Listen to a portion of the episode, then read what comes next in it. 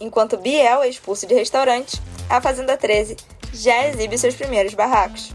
O mundo dos famosos não tá na rede Celebs. As primeiras horas da 13ª edição de A Fazenda já mostraram que o reality tem um grande potencial de engajar e entreter.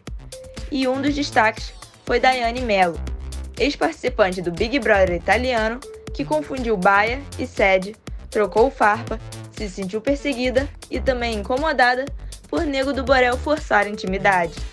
Tati Quebra Barraco também não ficou atrás e sinalizou que já tem seus alvos certos dentro do confinamento. Pegar primeiro a prova de fazendeiro e indicar direto para a roça.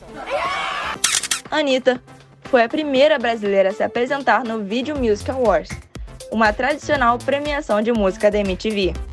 Contudo, a apresentação da funkeira aconteceu durante o intervalo, passando somente na televisão dos Estados Unidos. Alguns fãs da artista também se decepcionaram após descobrirem que a apresentação feita nos Estados Unidos não foi tão animada como a do Rock in Rio.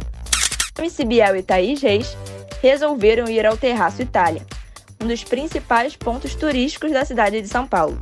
Mas quando o cantor resolveu tirar o blazer devido ao calor e ficar só de regata, o gerente o abordou, dizendo que ele deveria escolher entre estas duas opções: vestir a peça ou se ausentar do local.